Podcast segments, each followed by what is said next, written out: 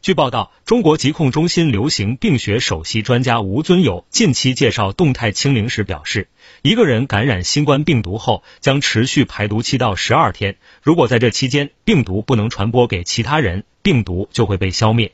新冠病毒不断变异，该怎么防？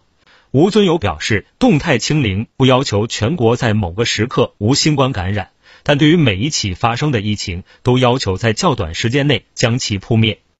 听头条，听到新世界，持续关注最新资讯。